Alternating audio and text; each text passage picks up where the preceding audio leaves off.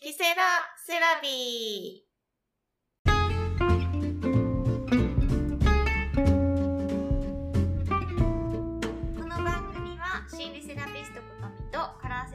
つぐあが日常のあれこれをセラピスト目線や個人的な意見をお話しする番組です。よよろしくお願いします。はい、今日は何でしょうか？はい、今日は8月8日火曜日の放送となります。ははいい、で今日のテーマは受け取る準備はい。というところで話したいんですが、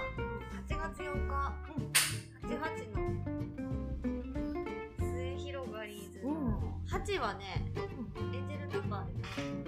豊かさとか繁栄とかを表しててそのねダブルなんでうん、いい日ですね。その8好きですね。ねなんかそういうイメージあるの。8見たらあ本当ですかなんかでも毎回結構このケセラセラピーなんかいい日拾っていくよね。そうですね、収録する日、配信する日とか、結構いい日ですよね、ね。でその8日に8月8日のエンジェルナンバーの日に、受け取る準備というテーマでうん。今日は。はい。これは何でしょうか？これはですね、うん。ちょっとうまく伝えられるかわからないんですけど、結構今までで、うん。あの自分がどう感じたかとか、えっとそれで感じたことを相手に伝えるとかっていうことは結構お話ししてると思うんですよね。でじゃあ今度はそのそういうふうにもし伝えたいもしあなたに自分にですね自分に伝え何かを伝えたい人がいるとした時にいや本音を話されるわけじゃないですか、うん。その方がずっと悩んできたこととか自分にとってその問題となっていたこと引っかかっていたこととかはちょっとこう解き放たれたりして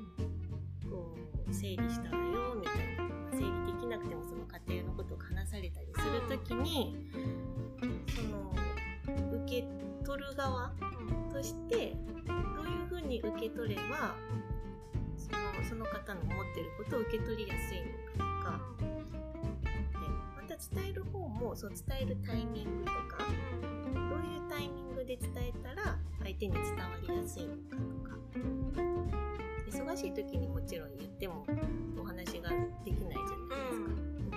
だからそういうタイミングとかそのゆったりしてるタイミングっていうのを選ぶのはもちろんですしそれでその相手に話された時に言葉をこう受け取るためにはなんかこうコツとかあるかなとか例えばですよその、夫婦間とか、まあ、うん。恋人関係とか友達関係親子関係とか全部いいと思うんですけど例えば琴美さんとこう話してる時に私こう思ったんだよねっていうふうに私が琴美さんに伝えた時にあじゃあすぐちゃんあれだこういう人なんだっていうふうに言われたらあ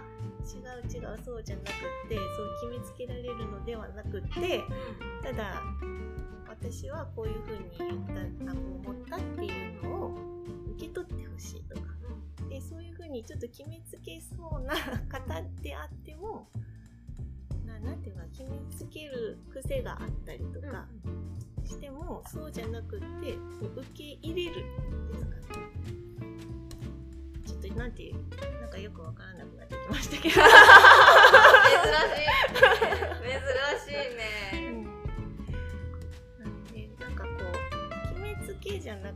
なくって、会話をこう深くしていくためにこう伝えるコツ受け取るコツみたいなところをお話したいなと思ったんですよね。うん。なんで？なんで？ぶっ込みや。一回そのさんとお話ししてる時に、その例えばインナーチャイルドセラピーをクライアントさんにした時にその方に対する大体アドバイスって私たちのそのカウンセリングの中でアドバイスの割合って1割とか2割ぐらいしかしないじゃないですか、うん。あのほとんどはその方のこう思ってることを聞いたりとか。するけどそのアドバイスを伝えるタイミングはこのタイミングで言ったら一番響きやすいんだよねってこう琴美さんがうん。ポロって言ったことがあって、あなるほどと思って自分の中でそのアドバイス的なものがパッと浮かんでもその方に一番響くタイミングのジャストタイミングでお伝えしたらその方にスッと入っていくんだよっていうのを言われてすごいなって思ったんですよ。でそこをこう感じたのでそのお伝えするタイミングで受け取る方もこういうところで入って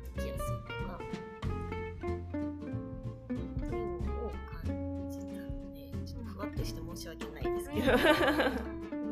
あの忙しい時に話してもう相手はっていうのはまさに子供とお母さんがそうよね「ママママ」って言ってきてもうんお母さんキッチンでバタバタしとってさうんご飯も早く作りたいけどお風呂の掃除もして沸かしたいとかさいう時に「ママママ」って子供はそんな様子を見らんけん来るやん。あれ一番わかりやすいパターンよね。もうちょっと待ってって言われるやん。ね。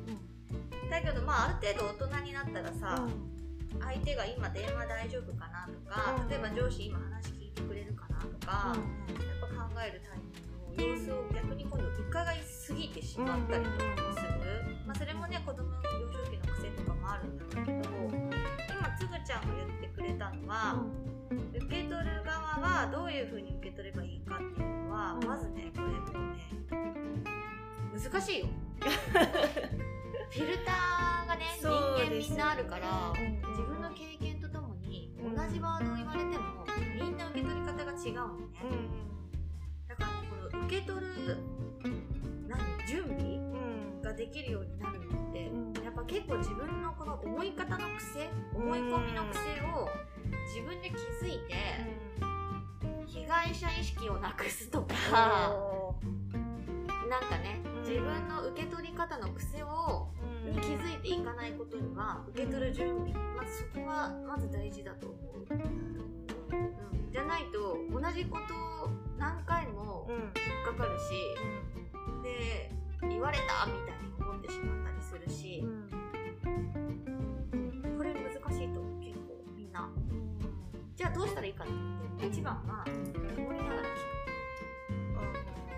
メモりながら聞くと自分の書くことに必死になってるからまずね、だからこの人は何が言いたいのかっていうのをメモするこれね夫婦でも友達でも本当いいと思うんだけど、メモりながら聞くとなんかあ送っとうとするあ私が？うん。つぐちゃんがね送っとうとする「み、さん」っつって「あれはないですよね」まあそういう関係やったらね。そこまでのねうわって言える関係やったらな話ね、じゃあパートナーやったとするよね、はいはいじゃあうちのパパがはい。怒っとって、はい。ちょっとあれはこうだろうああだろうって言った時に、うん。は？それっちこう言ったやんとかなると、もういつもの喧嘩ですよ、うんうんうん。そこをちょっとちょっと待ってメモするけ例えばね例えば、で私がこう聞きながらうんうんうんうんってこうメモするやん、はいはい。そしたら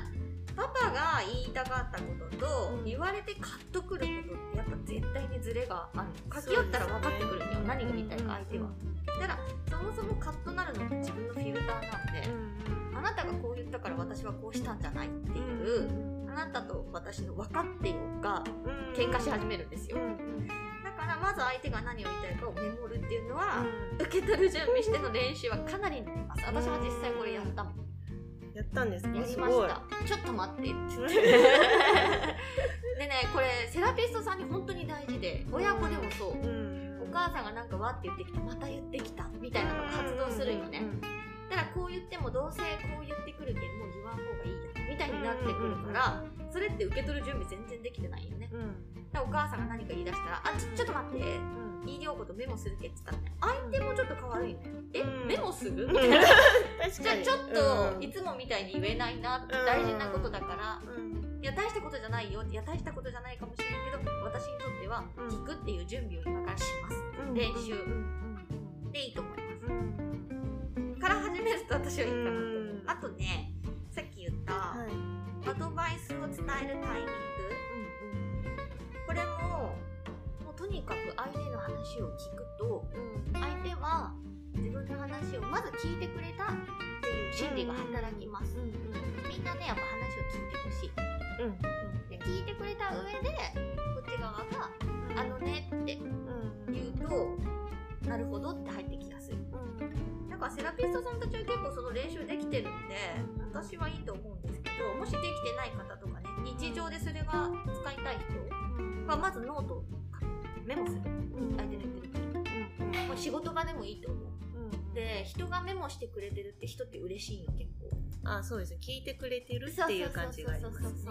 でそれが嫌な人もいるよはいはい。いやこんなこと別にメモいちいちせんでいいよって言ってくれる、言ってくる人ももちろんあるけど、いやごめんなさいすいません。私はつい自分のフィルターを通して話聞いてしまうので一回メモさせてくださいって言ってする。そしたらあって。なまあなればいいけどね。自分の練習なんで相手がイラッとするのは相手の問題だから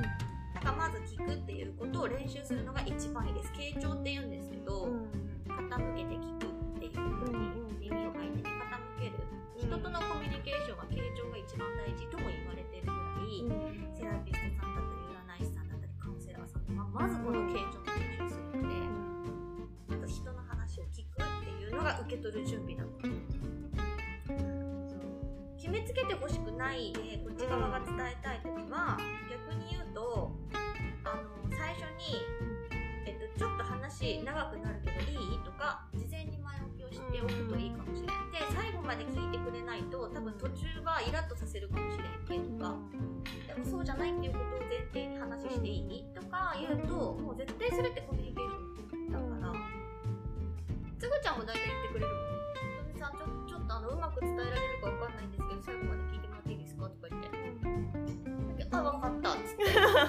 こっちはさ最後まで聞こうっていうふうに意識も働くし言い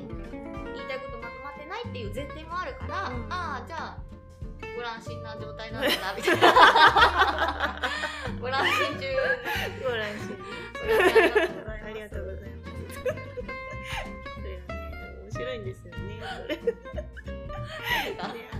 ご乱心ありがとうございました。ちょっと使いたかった。使いたかったこのこの言葉はですね、乙女さんと話してる時に、息子くんがね、ちょっとお腹空いた、わーわーわーわーって言ったんですよね。電話の奥で言ったんで、で私が、あーなんとかくんご乱心ですねって言ったら、その子が、ご乱心ありがとうございますって言ったんですよ。返事してねご乱心って言われたのにうん。ご乱心ありがとうございます。ってその場で言い返したけ？私のつぐちゃんの中で大爆笑。大爆笑です。ね。そしたらもう息子くん。もへへへち笑いよったんですよ。でなんかそこで意味を見出したのよご乱心って悪いことじゃないなっていうね、そうそうそう。なんか、言ってくることに対しては自分の気づきになることだから、ありがとうございますと。心が揺れを動くっていうことは自分の中に何かがあるってそうそうこと。を気づかせてくれた息子くんに、ありがとうございます。そう4歳のねうんご乱心ありがとうございますっていう最近のこうヒットワードですね、私たちの。ちょっと話がそれましたけど、まあ、傾聴ですねメモりながら聞くで結構聞きながらこうメモるっていう作業は聞くっていうのと書くっていうのは結構難しいと思うんですけど、まあ、ちょっとずつやっていくといいんですよね。であとちょっと聞きながらふと思ったんですけどあの受け取る準備それこそさっき言ってたあの子供が忙しい時に言ってくるじゃないですけど例えば旦那さんとかがそらく会社とかで飲み会に行こうみたいな話が出てで「おいいね」みたいになってじゃあいついつに行こうよって決まってでルンルンに帰ってきたんで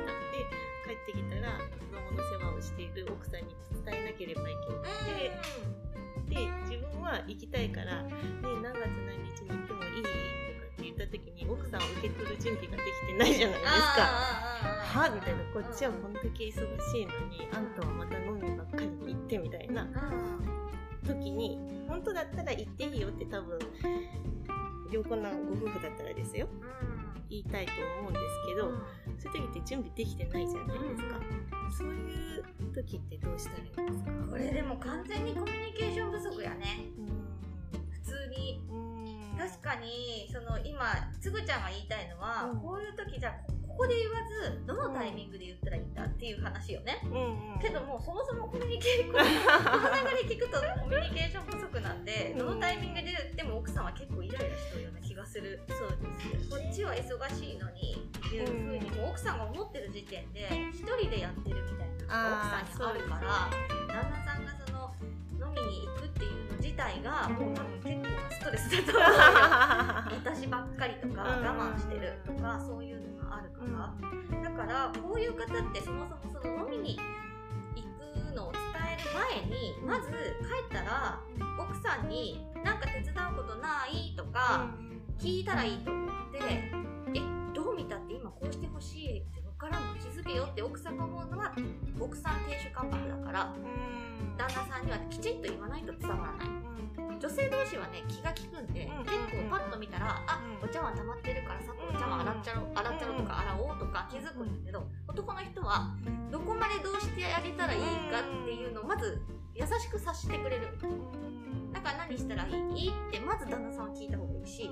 奥さんは「ああもうちょっとごめん食器洗っとってくれたらめっちゃ助かる」とか言えば「ああいいよ」ってしてくれる。でねしてくれない旦那さんのこととか言っても無駄とかそういう風にね言うけどまた別の回でゆっくり話しましょう そうです。いろいろ解決策はあります。で、えっと、その時はまず奥様に声をかける。何か手伝うことないとか、今日も一日ありがとねお弁当美味しかったよとか声をかける。うちパパ結構言ってくれるんよ。お弁当ありがとうって毎日言ってくれるん。よで事務所でねお弁当全部洗って帰ってくる。素晴らしい。もう本当に洗えん時はあるけど、ちゃんと事務所で洗ってきてくれたりするから、もう次の日ねすぐ準備できるしすっごいそういう一つすごく助かるので、そういう心が声かけはすごい大事だと思います。であらかた落ち着いてちょっと話したいことあるけどいいかなって言って子供も寝て2人でコーヒーでも入れた時に「実はね飲み会誘われたんよ」って言っていついつ行くんやけどって言ってそれまでにしとってほしいことあったらしとくよと。かそういうの大事と思完璧じゃないですか。そんなそんな旦那さんだった。らういやそういうの大事と思う。まず私はその帰ってきて何か手伝ったらいいとか今日もありがとうっていうところに行くまでのステップが知りたいです。ああそれもまたちょっとがっつり会でやりましょうかね。夫婦間のコミュニケーションというか、それね。もうヒントだけ言っとくね。はい、それ旦那さんがそう言ってくれるようになるのはインナーチャイルドセラピーあーじゃあやっぱり結局は自分自身がご機嫌でいることが旦那さんのためにもなるし旦那さんが変わるってことですよね。自分が変わったら本当に現実が変わってくるし接し方が変わるから旦那さんも変わってくるし旦那さんがどうしたいああしたいっていうことが本当気にならなくなる飲み会行ってくるねって言ったらいやいいんやけどね今日急に例えば今日今日行ってくるねって電話があったとする。今帰ってくるいいんやけどさもうちょっと早く電話欲しかったなと。か私もその場で言う。だからご飯の準備があるできればもう5時までにしてとか。6時までに分かった時点ですぐ連絡してほしい。できんかったら LINE でもいいけとか。もうそんな風になんかすごい楽になってくる。相手と自分の時間っていうのを切り離せる。でそこに至るまでも確かにそうそうそう。私ばっかりワンオペじゃんみたいなでもそんない全然私のみ行けんのにとかも全然全く私にもあるし。あるよ。行きたいなとか予定しとるけどなかなかそれは進まんなとかいう時もあるけど、うん。あそれはそれ。旦那さんの都合は旦那さんの都合、切り離せたってそうそうそうそうそうそうそう。じゃあちょっとその辺の夫婦間のコミュニケーションというかその関係の構築についてはまた別の回で取り上げてお話かなと思います。はい。はい、受け取る準備。うん、ちょっといろいろ。参考になりましたか？どうですか？やっぱ言うタイミング、その受け、うん、そう言うタイミングの方もちょっとあれですね。そうね。うんもあるしそうやっぱ受け取る方もやっぱフィルターっていうのが結構なポイントだと思いますので、同じこと言ってもさんが受け取る方と私が受け取るのってやっぱ今までこう過ごしてきた経験とか知識とかで全く変わりますしだからそこを客観的にするっていう作業が大事だしその客観的になる術をとしてはまず初めにメモりながらそうそうそうそうそうまあその文字として可視化して客観的に観察するで自分の感がポイントだなっていうのが分かりました。ありがとうございます。気づきますからねはい。じゃあ今回はこれで終わろうと思います。はいいかがでしたでしょうか？いつもご視聴ありがとうございます、ありがとうございでます。はまた来週来週8月15日です。はい放送です。はい。ありがとうございますありがとうございました。